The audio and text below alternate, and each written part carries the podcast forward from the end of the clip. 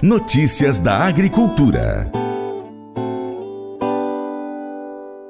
Agência Internacional de Notícias, Reuters, divulgou na terça-feira, dia 28, um levantamento que aponta crescimento na próxima safra de café do Brasil. A notícia causou estranheza em meio aos problemas climáticos vividos pelo país e, mais que isso, aumentaram as especulações envolvendo o mercado do grão. Diante disso, o CNC, Conselho Nacional do Café, através do seu presidente Silas Brasileiro, se posicionou da seguinte forma. A agência Reuters de notícias publicou no dia 28 de novembro projeções feitas pela corretora e analista EdgePoint Global Markets, que divulgou levantamentos para a produção de café no Brasil, apontando um possível recorde histórico de 74,24 milhões de sacas de 60 quilos na safra 24-25. Tínhamos diversos assuntos para serem tratados nos próximos dias mas ao tomar conhecimento da reportagem, de imediato fizemos questão de alertar tanto o mercado quanto o produtor que tais informações não passam de abuso e especulação. Já dissemos em outras oportunidades que não gostamos de utilizar essas palavras, mas vamos ter que usá-las.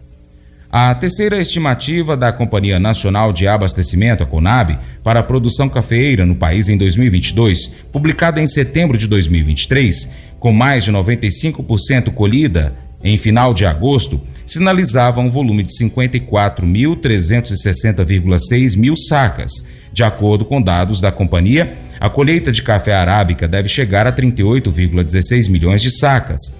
Cenário oposto é encontrado nas lavouras de Conilon, onde é esperada uma queda de 11% na colheita, quando comparado com o excelente resultado obtido em 2022 com estimativa de 16,2 milhões de sacas colhidas neste ano. E a nota do CNC segue. O relatório da agência Reuters não fornece informações detalhadas sobre os modelos, parâmetros e fontes de dados utilizados, deixando dúvidas quanto à robustez e validade dessas projeções. Além disso, é essencial destacar a ausência de consideração às condições climáticas adversas que têm afetado a produção agrícola global, em especial as regiões produtoras de café no Brasil.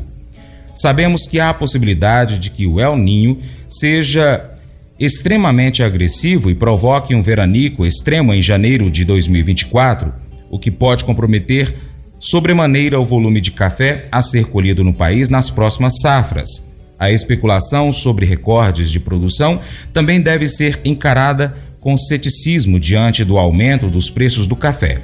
A pressão econômica pode estar influenciando as projeções, criando um ambiente propício para abusos e exploração de informações. Por fim, a divulgação dessas projeções deve ser encarada com prudência, diz o CNC. A falta de detalhes sobre a metodologia a possível exploração da especulação e a subestimação das condições climáticas adversas levantam dúvidas sobre a credibilidade dessas estimativas. Finaliza a nota.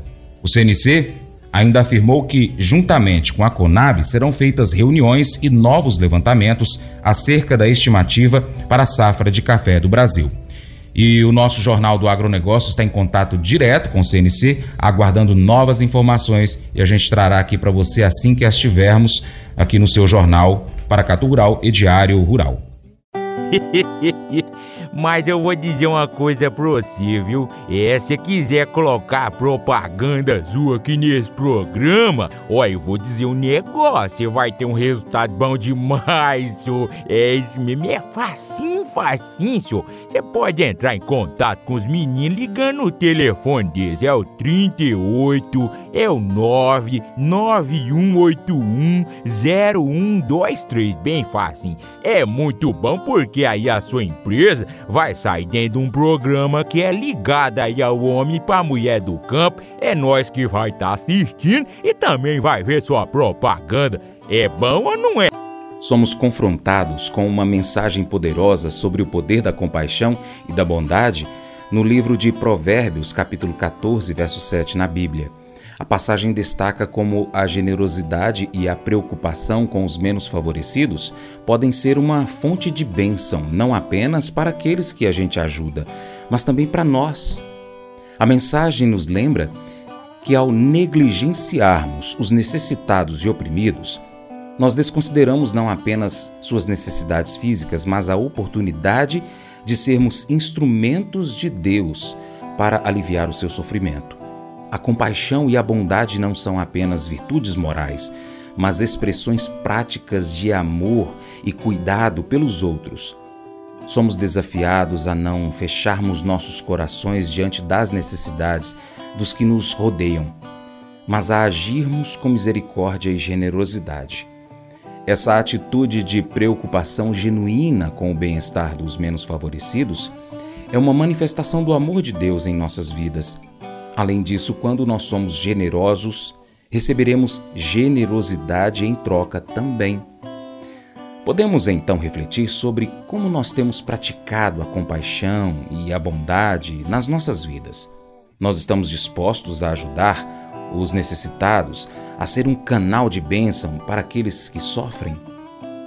Esse devocional faz parte do plano de estudos Sabedoria em Provérbios 14, do aplicativo bíblia.com. Muito obrigado pela sua atenção. Deus te abençoe e até o próximo encontro. Tchau, tchau.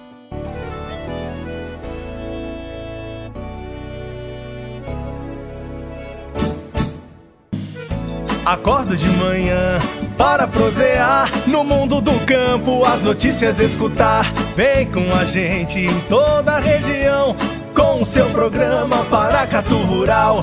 Tem notícias, informação e o mais importante, sua participação.